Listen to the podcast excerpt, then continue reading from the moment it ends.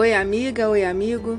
A leitura bíblica de hoje está no livro de Marcos, capítulo 6.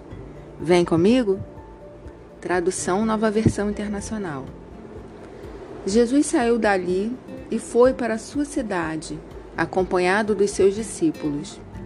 Quando chegou o sábado, começou a ensinar na sinagoga, e muitos dos que o ouviam ficavam admirados. De onde lhe vêm estas coisas? perguntavam eles. Que sabedoria é essa que lhe foi dada? E estes milagres que ele faz? Não é este o carpinteiro, filho de Maria, irmão de Tiago, José, Judas e Simão? Não estão aqui conosco as suas irmãs? E ficavam escandalizados por causa dele. Jesus lhes disse: Só em sua própria terra, entre seus parentes e em sua própria casa, é que um profeta não tem honra. E não pôde fazer ali nenhum milagre, exceto impor as mãos sobre alguns doentes e curá-los. E ficou admirado com a incredulidade deles. Então Jesus passou a percorrer os povoados, ensinando. Chamando os doze para junto de si, enviou-os de dois em dois e deu-lhes autoridade sobre os espíritos imundos. Estas foram as suas instruções. Não levem nada pelo caminho, a não ser um bordão. Não levem pão, nem saco de viagem, nem dinheiro em seus cintos. Calcem sandálias, mas não levem túnica extra. Sempre que entrarem numa casa, fiquem ali até partirem. E se algum povoado não os receber, nem os ouvir, sacudam a poeira dos pés quando saírem de lá, como testemunho contra eles. Eles saíram e pregaram ao povo que se arrependesse. Expulsavam muitos demônios, ungiam muitos doentes com óleo e os curavam. O rei Herodes ouviu falar dessas coisas, pois o nome de Jesus havia se tornado bem conhecido. Algumas pessoas estavam dizendo: João Batista ressuscitou dos mortos, por isso estão operando nele poderes miraculosos. Outros diziam: Ele é Elias. E ainda outros afirmavam: Ele é um profeta, como um dos antigos profetas.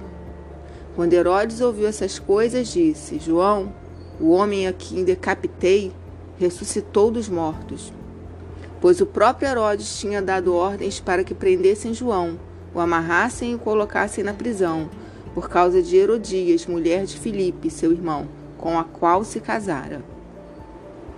Porquanto João dizia a Herodes: Não te é permitido viver com a mulher do teu irmão. Assim Herodias o odiava e queria matá-lo, mas não podia fazê-lo, porque Herodes temia João e o protegia, sabendo que ele era um homem justo e santo, e quando o ouvia ficava perplexo. Mesmo assim gostava de ouvi-lo. Finalmente, chegou uma ocasião oportuna. No seu aniversário, Herodes ofereceu um banquete aos seus líderes mais importantes, aos comandantes militares e às principais personalidades da Galiléia. Quando a filha de Herodias entrou e dançou, agradou a Herodes e aos convidados. O rei disse à jovem: Peça-me qualquer coisa que você quiser, e eu lhe darei. E prometeu-lhe, sob juramento: Seja o que for que me pedir, eu lhe darei, até metade do meu reino. Ela saiu e disse à sua mãe: Que pedirei? A cabeça de João Batista, respondeu ela. Imediatamente a jovem apressou-se em apresentar-se ao rei com o pedido. Desejo que me deis agora mesmo a cabeça de João Batista num prato. O rei ficou muito aflito, mas por causa do seu juramento e dos convidados, não quis negar o pedido à jovem. Assim enviou imediatamente um carrasco com ordens para trazer a cabeça de João. O homem foi, decapitou João na prisão e trouxe sua cabeça num prato. Ele a entregou à jovem, e esta a deu à sua mãe.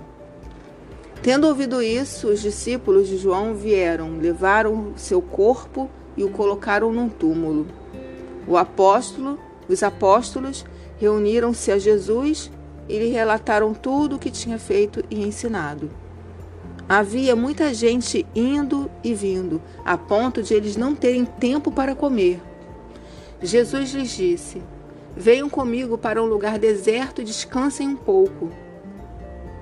Assim eles se afastaram num barco para um lugar deserto. Mas muitos dos que os viram retirar-se, tendo-os reconhecido, correram a pé de todas as cidades e chegaram lá antes deles. Quando Jesus saiu do barco e viu uma grande multidão, teve compaixão deles, porque eram como ovelhas sem pastor. Então começou a ensinar-lhes muitas coisas. Já era tarde, por isso os seus discípulos aproximaram-se dele e disseram: Este é um lugar deserto e já é tarde. Manda embora o povo para que possa ir aos campos e povoados vizinhos comprar algo para comer. Ele, porém, respondeu: Dei-lhes vocês algo agora para comer. Eles lhe disseram: Isso exigiria duzentos denários. Devemos gastar tanto dinheiro em pão e dar-lhes de comer? Perguntou ele: Quantos pães vocês têm? Verifiquem. Quando ficaram sabendo, disseram: Cinco pães e dois peixes. Então Jesus ordenou que fizessem todo o povo assentar-se em grupos na grama verde. Assim eles se assentaram em grupos de cem e de cinquenta. Tomando os cinco pães e os dois peixes, e olhando para o céu, deu graças e partiu os pães. Em seguida entrou-os, entregou-os aos seus discípulos para que os servissem ao povo. E também dividiu os dois peixes entre todos eles. Todos comeram e ficaram satisfeitos, e os discípulos recolheram doze cestos cheios de pedaços de pão e de peixe. Os que comeram foram cinco mil homens. Logo em seguida, Jesus insistiu com os discípulos para que entrassem no barco e fossem adiante dele para Betsaida, enquanto ele despedia a multidão. Tendo-o despedido, subiu a um monte para orar. Ao anoitecer, o barco estava no meio do mar e Jesus se achava sozinho em terra. Ele viu os discípulos remando com dificuldade porque o vento soprava contra eles. Alta madrugada, Jesus dirigiu-se a eles, andando sobre o mar, e estava já a ponto de passar por eles. Quando o viram andando sobre o mar, pensaram que fosse um fantasma. Então gritaram: pois todos o tinham visto e, fi, e, e ficaram aterrorizados. Mas Jesus imediatamente lhes disse: Coragem, sou eu, não tenham medo. Então subiu no barco para junto deles, e o vento se acalmou, e eles ficaram atônitos, pois não tinham entendido o milagre dos pães. Seus corações estavam endurecidos. Depois de atravessarem o mar, chegaram a Genezaré e ali amarraram o barco. Logo que desembarcaram, o povo reconheceu Jesus.